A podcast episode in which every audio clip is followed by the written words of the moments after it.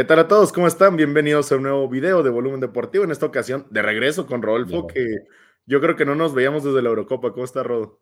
Hola, Pancho. Sí, ya tenía ratote, me acuerdo, y se acuerdan los que siguen el canal, que hacíamos cada tarde el, los, el análisis y el resumen de los partidos de la Euro. Lo dejamos de hacer, pero bueno, regresa la Champions, un desastre hoy en la mañana. Lo del sorteo lo estaremos platicando ahorita, pero los cruces se pusieron bastante buenos. Sí, yo creo que esto del sorteo viene porque es culpa del Atlas. De alguna manera, el que el Atlas haya sido campeón afectó el sorteo de la Champions. Pero bueno, ahí es ahí vimos el milagro del rojinegro. Veamos si la Champions. ¿Mandé? Que el Atlas haya sido campeón afectó el mundo y una eh, entidad tan segura y tan todo como la UEFA se equivocó hoy, cosa que nunca había pasado, o si había pasado eran muy pocas veces. Una, un día después de que el Atlas fue campeón, se equivoca la UEFA, yo creo que sí es, es culpa del Atlas, Pancho. Sí, es culpa del Atlas, pero bueno, veamos si en esta edición de la Champions sucede un milagro, como en esta edición de la Liga MX, a lo mejor por ahí, en vez de que gane el Atlas, gane el Atlético, nomás por decir, no, no uno de los ni demás, no vaya a ser.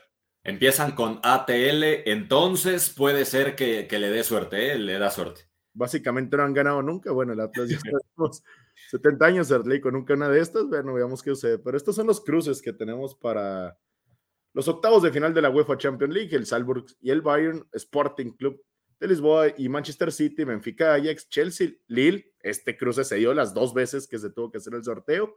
Atlético, Manchester United, Villarreal y Juventus, Inter de Milán y Liverpool y PSG y Real Madrid. Y este era el cruce original. Así era como, como quedaron por primera vez y terminaron cayendo a esto. Sí, cruces, como dices, bastante diferentes. Únicamente uno se quedó igual, que es el de Chelsea Lille, partido que ya que se repitió dos veces, ojalá sea bueno, no sea un partido aburridísimo. Yo auguro eso, pero bueno, vamos a ver si, si el Chelsea y el Lille nos dan buen espectáculo. Los otros partidos interesantes, Pancho. Sí, totalmente. Pues bueno, y en esta etapa de la Champions League todo suele ser interesante también. Este, hay algunos equipos que se quedan fuera, que uno esperaría que estuvieran aquí, sobre todo el nombre del Barcelona. Tú solo imagínate que en vez de tener un, un Benfica Ajax, fuera un Barcelona Ajax, suena hasta un poco más interesante, los dos equipos de Johan Cruyff y demás, pero terminamos con un Ajax Benfica porque el Barcelona no puede ser consistente.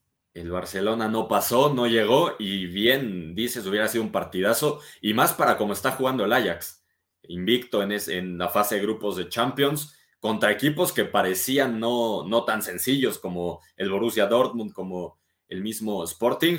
Deja fuera al Borussia Dortmund, que es un equipo bastante grande de, Alemania. Hubiera sido un cruce perfecto ese del Ajax Barcelona. Sí, y, bueno, pues ya entrando más en concreto partido a partido, como diría el Cholo Simeone, pues el, primero, el primer día de la UEFA Champions League de esta fase de octavos va a ser el 22 de febrero. Yo comúnmente lo anoto en mi calendario, que es cuando pase el Super Bowl, por ahí comienza la, de regreso a la Champions. los primeros partidos serán Chelsea y Lille y Villarreal y Juventus. Puede que se vea por un poco cargado en ambos encuentros, pero el Lille también ha superado demasiados obstáculos para llegar a esta ronda. Terminaron ganando sus últimos tres partidos para poderse meter a los octavos y parece que han despertado un poco en Francia cuando parecía que simplemente había sido una cosa, una temporada. Sí, parecía coincidencia y hasta suerte, ¿no? Que Lille hubiera ganado la Liga de Francia y lo vimos empezar esta temporada sufriendo porque no le había pasado nada bien.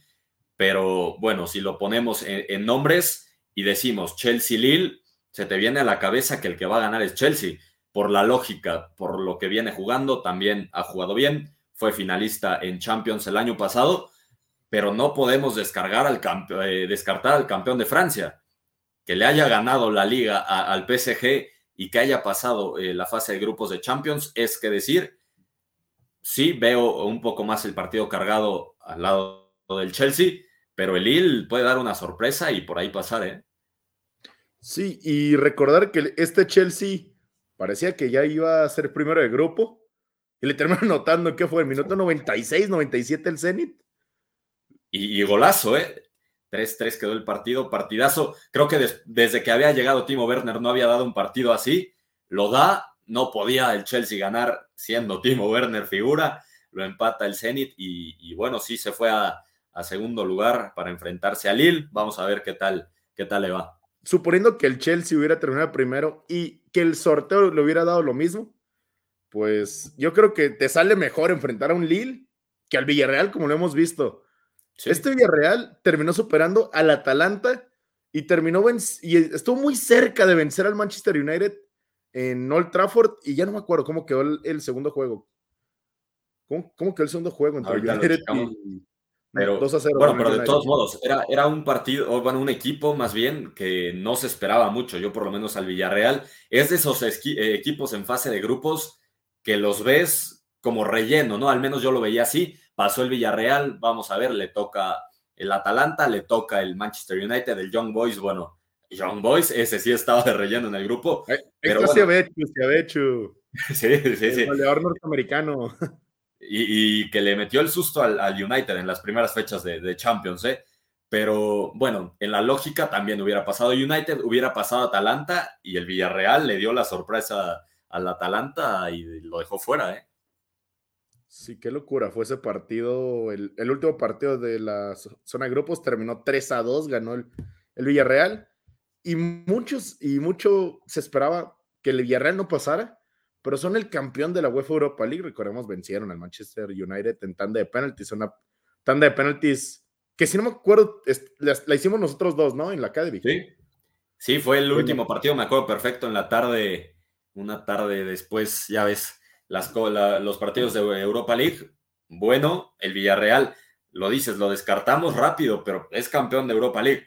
Lo mismo pasaba con el Sevilla anteriormente, campeonaba en Europa League y lo descartaban en la siguiente Champions. Creo que el Villarreal ha hecho un poquito de mejor trabajo que el Sevilla en, la edición de Champions. Sí, bueno, hasta el mismo técnico, Nayemer, y veamos qué es lo que puede hacer contra la Juventus, que no es la misma Juventus dominante de años anteriores. Parece que el equipo ha sufrido bastante los cambios de técnico de Massimiliano Allegri, ahora, perdón, Andrea Pirlo y después de nuevo se fue Pirlo.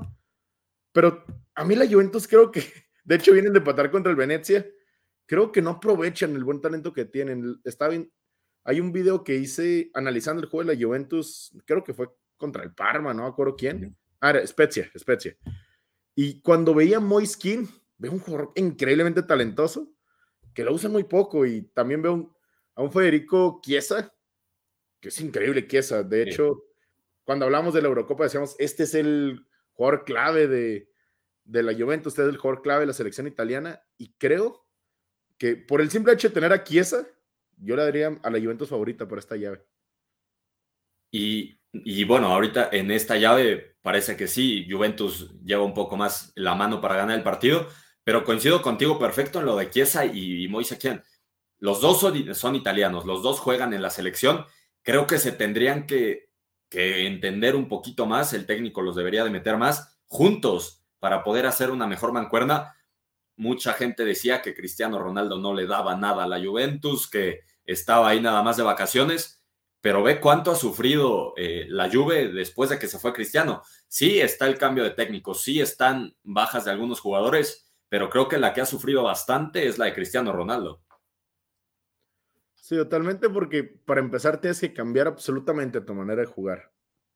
Dybala no ha dado ese paso hacia enfrente, que se sigue esperando que lo dé, no puede ser No, y ni lo dará. No lo va a dar, Pancho. ¿Cuánto tiempo llevamos esperando que Dybala sea la figura de, de, la Juve y de la selección de Argentina? Y no ha pasado absolutamente nada con el jugador argentino. Sí, yo recuerdo que hubo un momento que había una cosa, dice, un rumor que Dybala se iba al Barça y que iba, el Barça iba a traer a, digo, y que la Juventus iba a traer a Griezmann en un intercambio y demás. Yo creo que Dybala necesita un cambio de aires desde hace unos dos, tres años, porque está estancando, no está siendo importante y a fin de cuentas, pues la Juventus le perdió mucho dinero a esa inversión. Muchísimo. Sí, es una de esas estrellas que se quedan en el camino. Ojalá nos equivoquemos, ¿no? Que, que en, una, en algún momento Dybala reaccione, reviva en otro equipo, en la Juve, pero hasta ahora lo que llevamos esperando 3, 4 años no ha pasado en ni una sola temporada. Sí, creo que llega del Parma, una, ah, no, llega del el Palermo, Palermo. Tiene una temporada increíble con la Juventus y después se estanca y no es absolutamente nada. El siguiente partido En la UEFA Champions League, esto ya es el, el miércoles 23, Atlético de Madrid, Manchester United. Dos equipos que en principio llegan bastante mal o llegan mal. El Manchester United, con todos los problemas que tuvo en liga, la, desde que en la final de la Europa League, se ha criticado bastante lo Ole Gunnar Solskjaer, tanto que se le despide y llegó algo tarde el despido. Me parece que como, como, que el Manchester United tuvieron la oportunidad en el parón de fecha FIFA de despedirlo y dijeron, bueno, vamos a darte un resultado más. Termina fracasando. Ah, no, termina ganando la siguiente semana, no acuerdo estuvo. Sí. ahora sí, despiden a, a Solskjaer Llega Radnik, que bueno, Radnik siempre será considerado de los que comenzaron la escuela del fútbol alemán y demás, que los técnicos grandes alemanes, Tuchel, Nagelsmann y demás, aprendieron mucho de él. Pues bueno, ahora tiene este cruce contra otro que es importante en su filosofía de juego, Diego Pablo Simeone, y el Atlético Madrid llega, yo creo que llega de milagro esta ronda. De milagro y también muy criticado tanto el equipo como el mismo Cholo, ¿no? Desde hace muchas temporadas están criticando al Cholo, que ya pasó su tiempo en el Atlético, que ya se vaya. Lo mismo pasaba con él, eh, Ole eh, Solskjaer. Lo corren. Al Cholo no sé cuándo lo vayan a correr. No sé qué vaya a pasar con el Cholo. Pero en Champions League creo que los dos equipos han llegado medio, medio diezmados, ¿no? El United con el equipo que tiene, y no solo el United, el Atlético también tiene un equipazo. El, caso, y lo, habíamos platicado también en videos anteriores, no sabe aprovechar el equipo que tiene. Tiene a muchos jugadores que no saben ni dónde meterlos. Y ese es el problema tanto del Atlético como del United. Vamos a ver qué tal, qué tal parece este partido. A mí me parece que va a estar bien, no sé. Mira, por mi experiencia como buen aficionado colchonero, pues yo siempre era de los que justificaban al Cholo y demás, nos ha dado demasiado. Hay un video también en el que hablo cuando aseguran el pase ante el Porto, pero realmente yo estoy del lado, al fin estoy del lado de la gente que pues ya sabe que se terminó su ciclo, que ya debería terminarse. Evidentemente por la figura que es Diego Pablo Simeone, no se va a ir a mitad de temporada, no sería lo justo. Pero esta podría ser la última Champions de Diego Pablo Simeone, yo lo veo de esa manera. Veamos qué puede hacer con Y se le tiene que dar una despedida merecida, ¿no? Al Cholo Simeone revivió al Atlético de Madrid.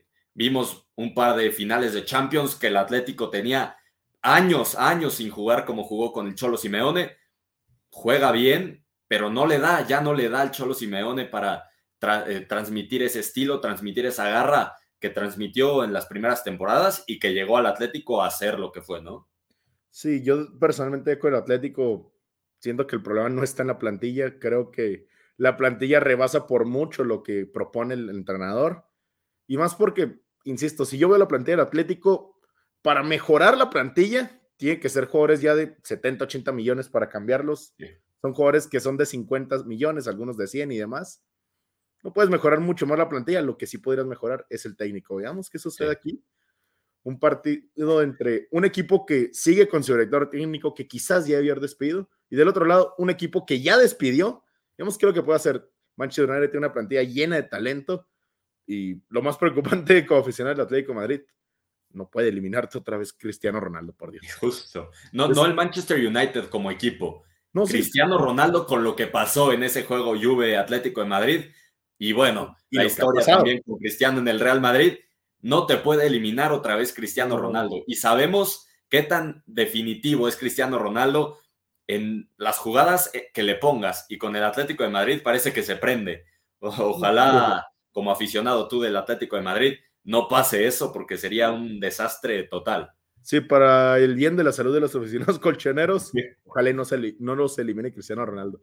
Siento que hasta cierto punto cuando dieron el Bayern dijeron, bueno, les esperamos que, que terminemos siendo eliminados. Pero cuando te sale el Manchester United, yo la verdad mi primera impresión es, es mejor duelo en teoría que el Bayern, pero está Cristiano Ronaldo, no puede pasar otra vez. Y el otro partido es de los que menos levantan las luces, sobre todo estando al mismo horario que un Manchester United Atlético de Madrid. Hay un Benfica contra Ajax. Ya lo decías, el Ajax estaba intratable, el Ajax estaba increíble.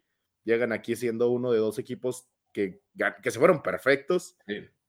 Y su recompensa quizás es el equipo que la mayoría de los equipos querían enfrentar, que es el Benfica. Y, y sí, el, el Benfica jugó bien fase de grupos ayudado por la mala actuación del Barcelona, ¿no? Porque si hubiera estado el Barcelona jugando bien, definitivamente el Benfica no pasa. Pero el Ajax, a mí me parece que, aunque suene en el papel un poco aburrido el partido y algo como más eh, trascendental el, partido que analizamos, el de Atlético United, creo que el Ajax, llegando invicto, con Sebastian Haller como figura, porque fue figura en, fase de grupos, ¿cuánto, le ganó al Borussia Dortmund en fase de grupos también? O sea, llega jugando bien, llega anotando goles, llega casi invicto también, eh, sin goles recibidos. Entonces, creo que va a ser un partido interesante. Del lado del Ajax, el Benfica a mí no me llama mucho la atención, eh, a menos de Darwin Núñez, el, uruguayo, pero de ahí en fuera no es un equipo que me llame la atención y menos un partido que, que parezca que tenga mucha luz, ¿no? Sí, y cuando decimos esto del Benfica, que parece que es el rival que la mayoría quiere enfrentar, hay maneras de, verlo, ¿por qué? Pero un empate a ceros contra el Dinamo de Kiev por abrir, después la victoria del 3 a 0 contra el peor Barcelona de los últimos años, cuando enfrentaron a un equipo de verdad como el Bayern Múnich, perdieron 4 0, perdieron 5 2, no, pero 6 2, ya después un empate a ceros contra el Barça y una victoria contra el Dinamo de Kiev que terminó cerrando su calificación. Realmente el Benfica no es un equipo que llame mucho en la Champions League, generalmente cuando están en Europa League es el clásico equipo que esperas que llegue a los cuartos, que llegue a las semis, pero ya estando en la Champions, parece que es que el, que el simple hecho de que estén en octavos debería ser suficiente como para llamarlo ser una buena temporada en Champions. Y, ya estando en, Champions en esta fase y que ya no tiene la oportunidad de pasar a otra ronda de, Europa League, ¿no? Porque los equipos que quedaron en tercero de esta Champions pasan al playoff de Europa League y tienen alguna oportunidad de ganar algún campeonato y de meterse a la próxima Champions, ¿no? El Benfica sí tiene la oportunidad de ganar Champions, que sabemos que no va a pasar, pero también tiene la oportunidad de quedar eliminado, lo que creemos que va a pasar, y tener que luchar en, en la Liga de Portugal el pase a la Champions League. Creo que ganó por estar en esta fase, pero también perdió porque pierde la oportunidad de ir a Europa League a luchar por un lugar. Sí, y bueno, en el Benfica hay jugadores que pueden llegar a ser interesantes. El lateral izquierdo español Grimaldo, que es de los más destacados. Si no me equivoco, llegó a ser contactado por el Barcelona en algún momento. Sí, pues salió del Barcelona, de hecho, eh, Alejandro Grimaldo es, es jugador de, del Barcelona y jugadorazo, por cierto, como dices. Sí, luego por ahí está Rafa Silva, si no me equivoco, un extremo derecho portugués que realmente lo conocía inicialmente por el FIFA, después ya viéndolo jugar y, ah, es bueno también en la vida real. Sí. Sí, no, tiene jugadores. El portero griego también es muy bueno, Bracodimos. Está Darwin Núñez. en algún FIFA, así que. Sí, sí, sí, sí. Yo, Mario, en el medio campo ya es jugador grande, pero también jugador importante. Tiene jugadores de nombre, pero creo que el nivel sobrepasa el Ajax al equipo de Portugal y lo que sí puede ser interesante es que el Benfica juega en un 3-4-3, el Ajax también juega en un sistema muy abierto. Puede ser una llave con muchísimos goles. Sí, ojalá. Sí, ahí cuando estemos tragándonos un 1 por 0 en Atlético Manchester United, un 0 por 0, pues le puedes cambiar y de la nada te vas a topar con un 6-4 entre, entre Benfica y Ajax. Así que, que bueno, al menos para ver goles ese día. Aunque sea así, si quieren ver goles, yo creo que ese es el partido eh, importante. Si quieren ver un buen juego, pues cámbianle al del Atlético Manchester United. que tú digas buen juego, buen juego el Atlético. Bueno, qué bárbaro, pues. Bueno, si quieres ver a Cristiano Ronaldo, cámbiale a ese. si quieres ver un buen juego, ponle al del Ajax. Si quieres ver a jugadores de calidad haciendo nada, pues ahí está el Manchester United, Atlético de Madrid, pero bueno. Después, ahora sí ya tenemos un partido que en el nivel de espectáculo creo que es de los más altos que tendremos en la, la siguiente fase, que va a ser Liverpool-Inter de Milán. Este es un equipo de Liverpool que al inicio creo que se le terminó olvidando, honestamente, porque se, por todas las lesiones que tuvo el año pasado, el Liverpool se va sin competir la Real Madrid en la Champions anterior. En la Premier se quedaron cortos por tema de lesiones y la gente le dio un poco la espalda a este equipo de Liverpool. Yo recuerdo en una de las transmisiones que hicimos en la calle al inicio de la temporada, yo decía, para mí el Liverpool está siendo infravalorado y terminó demostrando la clase de equipo que es se va totalmente perfecto. Compite contra equipos que no fueron serios en la fase de grupos. Háblese Milan, háblese Atlético Madrid, háblese Porto. Simplemente arrasó con todos. 18-18 y su recompensa, enfrentarse al Inter de Milán. No sé qué clase de recompensa es, más que para los aficionados. Y, creo que el, problema de Liverpool, porque sí lo veíamos muy diezmado, jugando muy mal al principio de temporada. Lo, lo, que estábamos platicando, el Liverpool se vio muy mal al principio de temporada, lo dices tú en el partido contra el Real Madrid, se vio un juego horrible de Liverpool, pero las lesiones fueron el causante de esto, ya regresó Virgil van Dijk, ya regresan jugadores que eran la base de Liverpool, la defensa, el medio campo, Creo que eso fue lo importante para que Liverpool en esta fase de grupos se viera como el mejor equipo del mundo. O sea, le tocó contra el Milan, que en la, liga italiana jugaba bien al principio. Le tocó contra el Atlético, que bueno, es el Atlético, pero no es rival fácil. Te la puede complicar, ¿no? El Porto que eliminó a la Juventus la temporada pasada, son equipos que te podrían poner un poco más de dificultad y a Liverpool parece que le pasó por encima a todos. Me gusta lo de Mohamed Salah, me gusta lo de Sadio Mané, el mismo Diogo Jota que, que llegó como, como extra y también ha sido importante. Creo que Liverpool eh, puede tener una buena temporada de Champions esta vez. Sí, y también lo que dices de Liverpool. Es que este supone que era el grupo de la muerte y el Liverpool lo hizo ver como el grupo de los muertos, pasó absolutamente por todos. Y mira, siempre que veo a Diogo Jota de Liverpool, lo primero que pienso, no sé si sabían, pero Diogo Jota originalmente fue comprado por el Atlético de Madrid, saliendo del Pasos Ferreira en Portugal. Yo más que nada lo, conocía porque ah, pues, es la versión portuguesa de Diego Costa. Sí. Diogo Jota, Diego Costa, no son lo mismo. Y luego cuando el Atlético lo terminaba cediendo al Wolverhampton y veo qué clase jugador que es, dije, ya que lo traigan, ya que lo traen, nunca lo trajeron, terminó quedándose allá en el, en el Wolverhampton. Después pasa Liverpool y Atlético de Madrid sigue con sus problemas en ataque, como es costumbre, y Diego Jota sigue rompiéndola ahora en el Liverpool. Sí, muy buen jugador, infravalorado también, porque se le reconoce muy poco. Ha sido de los mejores jugadores en esta temporada de Liverpool. Ojalá, creo que eh, es joven, ojalá tenga un buen futuro, porque es muy buen jugador. Sí, bueno, y del otro lado tenemos otro de los equipos que se espera que hagan cosas grandes en esta Champions, un Bayern Múnich contra un Red un Red Bull Salzburg, que el Salzburg es quizás el equipo que más le perdió al, cambio de, llave, porque por el simple hecho de que pasaste a enfrentarte al Bayern, ya estás prácticamente eliminado. Una de esos partidos que se espera que termine 9-0 las llaves. ¿No es que sucede? Y, sabes, no es porque sea el Salzburg, es porque es el Bayern Múnich. O sea, no culpamos al Salzburg, que sí es mucho peor que, que el Bayern Múnich, y no mucho peor, pero cualquier equipo de esta Champions no es tan bueno como el Bayern Múnich. No hay equipo en esta Champions que sea mejor que el Bayern Múnich. Y bueno, le tocó la mala suerte, eh, suerte al Salzburg, que, fue, que son ellos los que van a tener que enfrentar al mejor equipo a mi gusto al momento de Europa, ¿no?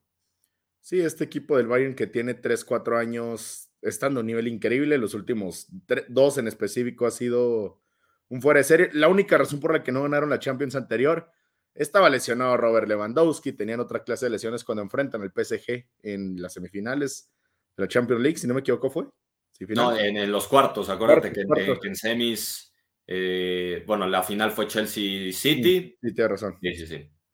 Pero bueno, es la única razón por la que el Bayern no terminó avanzando en aquella, aquella llave, si no, seguramente habrían avanzado, llegado a la final y lo hubieran terminado ganando o cualquier otra cosa. Ahora que están completos, que está de regreso Robert Landowski, después de que mucha gente opina que le robaron el balón de oro. No sé qué termina sucediendo cuando se entregue otra clase de premio, pero. Sí, no, y te digo, no es por eh, demeritar al Salzburg, porque tiene jugadores para competirle, lo vamos a poner así, al Sporting, al Ajax, al Benfica, a los equipos que hemos puesto como bajo, de bajo perfil en, este, en esta fase, ¿no? Pero el, Bayern Múnich es increíble. A mí me interesa ver el partido por la cantidad de goles que le van a meter al Salzburg. Con todo respeto, si nos está viendo un aficionado del Salzburg, hasta estoy seguro que tú crees lo mismo. Vas a ver el partido para ver cuántos goles mete Lewandowski, cuántos goles mete Thomas Müller. Tiene jugadores de élite el Bayern Múnich, lo cual no tiene el Salzburg y creo que eso le va a pesar bastante. Sí, yo creo que con el Salzburg el principal foco en ellos va a ser a qué jugador vamos a vender por 70 millones a la Premier League o a la Bundesliga, pero, pero ya otro otra clase de interés sobre con posibilidades de avanzar es el equipo. No he visto cómo están los momios de apuesta y demás, pero es el equipo más desfavorecido entre todos en esta llave, no solo por su nivel, sobre todo por el nivel del Bayern, que si estuviera enfrentando al Atlético de Madrid o a un equipo que ni siquiera sea no conocido ni tan conocido como el Salzburg, acabarían con un pronóstico de 4-5-0, así que fácil. Mala suerte para el equipo austriaco. Después tenemos el día miércoles Manchester City Sporting de Lisboa. Otro caso similar, un equipo que usualmente en los octavos de final, cuando enfrenta esta clase de equipos, acá ganando 8-0. Y por el caso que más recuerdo, el, año pasado fue contra el Borussia Mönchengladbach, que creo que terminaron 4-0 en la ida y 4-0 en la vuelta, algo así. Y, así que. Es que el City es muy, a mí se me hace un equipo muy inestable. Te puede, te puede dar esos marcadores, como el que dices, del Borussia Mönchengladbach la temporada pasada, y acuérdate del partido contra el Lyon, en, la Champions anteriores. Ah, el Lyon se veía como el Salzburg eh, que acabamos de decir. Se veía un equipo que perdía muchísimo enfrentándose al City y lo termina sacando el Lyon, ¿no? Al City lo termina sacando el Lyon. Es ilógico que pase eso, por el nivel que tiene cada equipo. El City creo que ahorita lo veo un poquito más eh, comprometido con la temporada, con la Champions. Ojalá no nos den otra sorpresa como la de León, porque ver al City también es ver un equipazo. Entonces, bueno, no es más que decirlo, llegó a la final del año pasado, la pierde, pero bueno, estuvo en la final jugando bastante bien. Y bueno, este partido lo menciono primero más que nada por cortesía, pero el partido que ese día todo el mundo va a estar interesado en ver realmente el partido que va a llenar los reflectores es el Real Madrid-Paris Saint-Germain. A este punto ya hemos escuchado a Sergio Ramos decir siempre, siempre amará el Madrid y no sé qué más, pero yo soy jugador del PSG. Y, va a ser difícil para Sergio Ramos y no solo por enfrentarse al Real Madrid, porque no ha jugado con el Paris Saint-Germain, lleva tres partidos con, con el PSG. Va a ser dificilísimo defender cuando tienes a dos toros enfrente como son Benzema y son Vinicius, ¿no? Tienes a jugadores que están en el prime en esta temporada y llega Sergio Ramos que ha jugado dos partidos. No quito que sea uno de los mejores defensas del mundo, ¿no? Pero no está en forma para enfrentar a jugadores así. El PSG, quitando su defensa, que creo que para mí es la línea un poquito más endeble, de ahí para adelante es un equipazo también. Va, va a haber buen, buen duelo entre defensas delanteros de ambos equipos. Sí, y bueno, aquí con el PSG es un equipo en el que se ha dudado demasiado de su técnico, pero demasiado. Se ha hablado, se ha hablado bastante mal de Pochettino y ya hay rumores que indican que podría estar Zidane próximamente al PSG. No hay noticia aún real, pero mientras tanto va a ser el equipo de Pochettino contra el equipo de Ancelotti. Carleto ha cambiado el Real Madrid esta temporada. Dominan la Liga Santander y, y la prueba la facilidad con la que vencieron Atlético de Madrid este fin de semana. Y eso es, es lo que a mí me sorprende, ¿no? Es un Real Madrid totalmente diferente al que vimos la temporada pasada y, no distó mucho de, los primeros tres lugares el Real Madrid la temporada pasada y lo que quieras, pero este Madrid con Ancelotti juega a ganar, juega para arriba, juega, se ve muy fácil cómo juega el Real Madrid, lo dices bien, ayer estaba yo viendo el partido contra el Atlético, el Atlético parecía que ni siquiera entendía qué estaba haciendo el Madrid. Le pasaba Vinicius por un lado, pasaba Benzema en medio, el mismo Tony Cross, Modric. Juega muy fácil, me está gustando cómo juega este Madrid.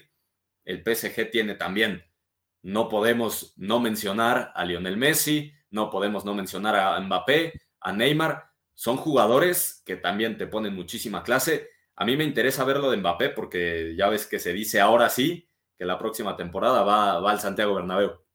Sí, y bueno, de momento esta temporada también va al Santiago Bernabéu, va a ser un partidazo.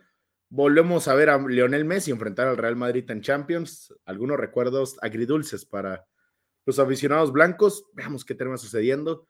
Talento hay de sobra para este partido, ya lo decías, un Vinicius Junior. El centro del campo más laureado que viste en mi vida, Tony Kroos, Luka Modric y, Casemiro. Después la defensa, el Madrid pudo dar ese salto de manera correcta porque si en una temporada te dice vas a perder a Ramos y Barán, no esperas que el siguiente año estés defendiendo al nivel que lo hace el Madrid.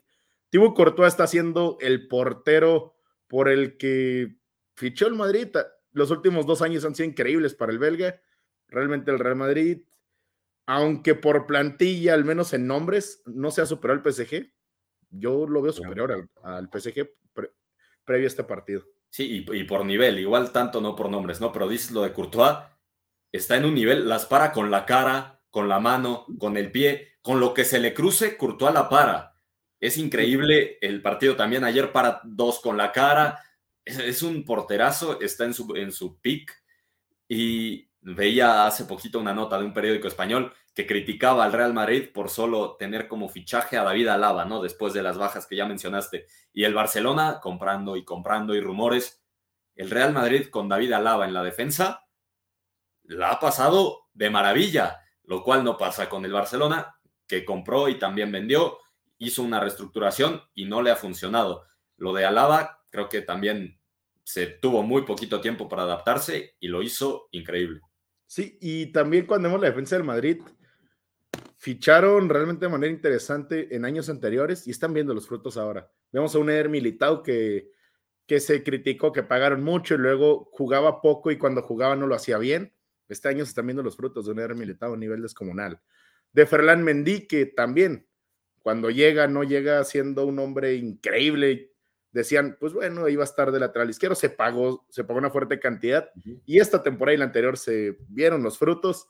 A fin de cuentas, los fichajes de hace unas temporadas del Madrid son los que los están haciendo ganar ahora. El caso de Vinicius también. Sí, los fichajes y que también se haya, se haya dado descanso a los jugadores que ya no están en el nivel para jugar regularmente con el Real Madrid.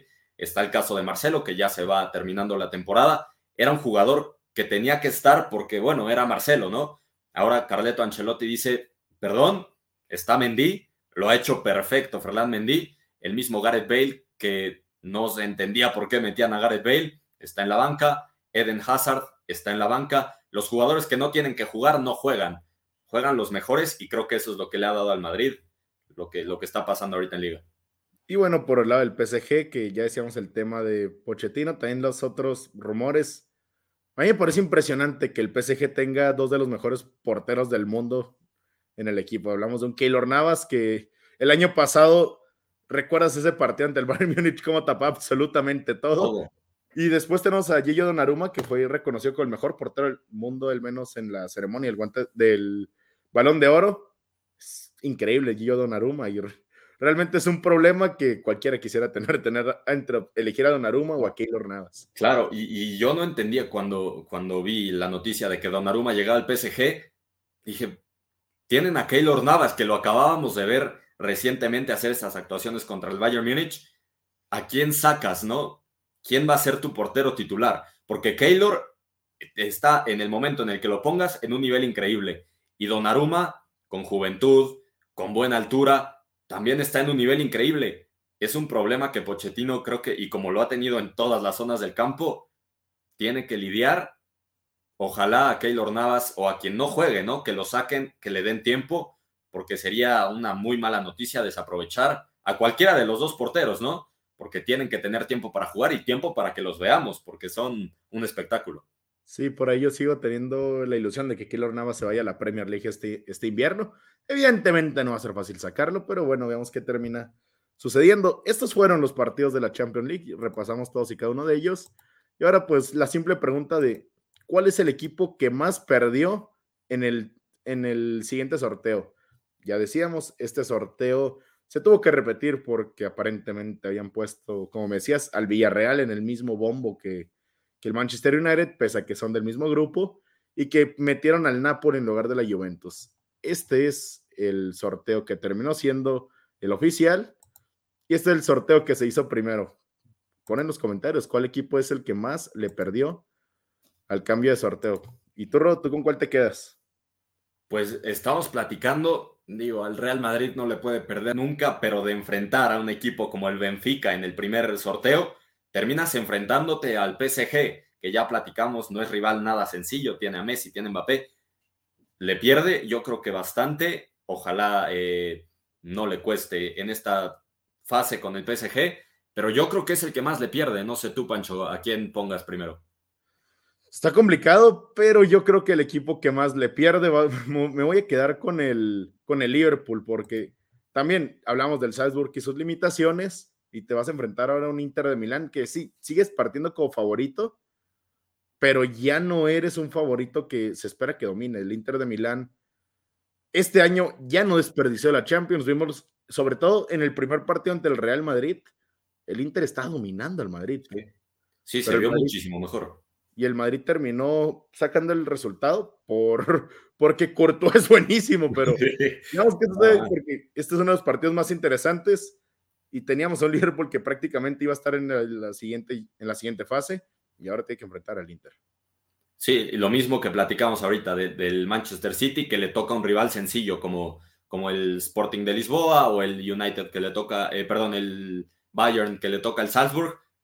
Parecía un partido así y ahora bien dices, te tienes que, enfrentar al Inter, no es rival nada fácil, le complicó las cosas al, al Real Madrid. Va a estar bueno ese partido, pero yo también creo que le perdió bastante ahí el Liverpool. Pero bueno, ya por nuestra parte sería todo. Muchísimas gracias. Gracias a todos los que dejan su like, llegaron a este punto, se suscriben al canal y nos siguen en nuestras redes. Ahí están nuestros arrobas, arroba Rodolfo Cast F. También lo pueden seguir en TikTok, constantemente subiendo actualidad sobre el mundo del fútbol. Ahí pueden seguir como volumen deportivo, subiendo actualidad de los deportes en general. Y ya nos verán en febrero, ya dijimos las fechas, 22, 23, esa semana empieza esta fase de Champions League. Cuando sean los partidos, tendrán los videos ahí eh, analizando lo que pasa en esta fase de Champions League. Bueno, ahora sí, muchísimas gracias a todos. Que tengan un excelente inicio de semana. Nos vemos en próximas ocasiones. Hasta luego.